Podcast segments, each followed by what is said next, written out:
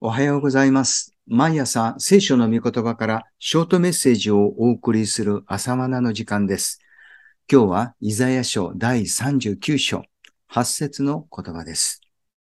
彼は少なくとも自分が世にある間は太平と安全があるだろうと思ったからである。彼とはヒゼキヤ王のことです。瀕死の病を癒されたヒゼキヤ王の晩年のことです。バビロンからの使者がエルサレムにやってきました。この時のバビロンはアッシリアの後人を拝する小国です。そのバビロンの使者が何のためにエルサレムを訪れたのか。その目的は死者を出迎えたヒゼキヤ王の対応から読み解くことができます。ヒゼキヤは彼らを喜び迎えて宝物の蔵、金銀、香料、貴重な油及び武器庫、並びにその倉庫にあるすべてのものを彼らに見せた。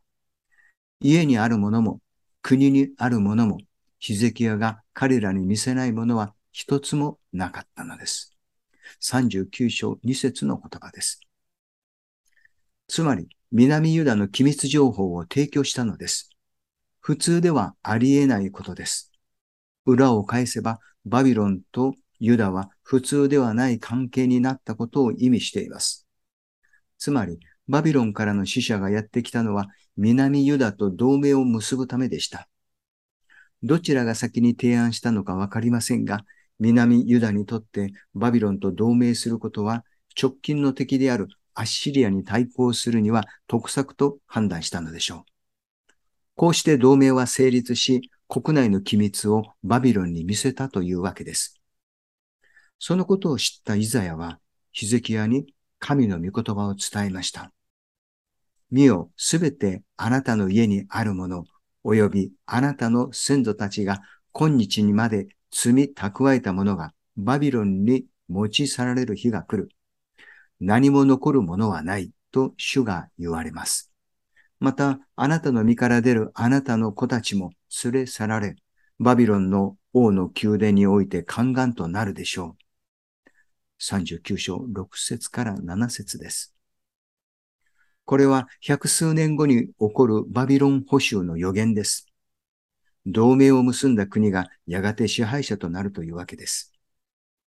しかし、この時のヒゼキヤは自分の生きている間が平和で安全であれば良いと考えたのです。このバビロンとの同盟が後に起こる悲惨なバビロン保守の永遠となることについて無関心でした。南ユダの宗教改革の先頭に立ち、アッシリアの攻撃に対してもひたすら神を信頼し祈って難局を乗り越えてきたヒゼキ王でしたが、どうしたことでしょうか？悲しい結末です。私たちは人生の晩年を迎えようとするとき、このことを考えなければなりません。若い時は信仰熱心で活躍した経歴があっても、果たして晩年にどのような遺産を子孫に残すのでしょうかヒゼキヤは今さえ良ければ良いと考えました。彼の主への熱心は衰えてしまいました。これが旧約の限界なのかもしれません。走っても絶えます、歩いても疲れないというその力。それは主を待ち望む者に与えられるのですが、主である精霊が来られるまで難しいことなのかもしれません。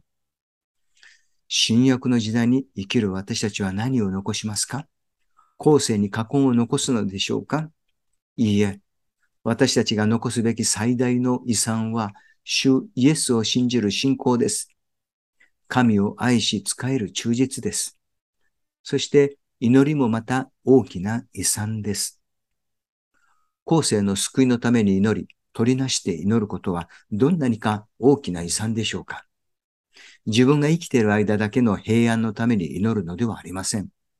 目先の平安にとどまらず、神がやがて下す世の終わりの裁きと見怒りを覚えて、人々が悔い改めるようにと祈らなければなりません。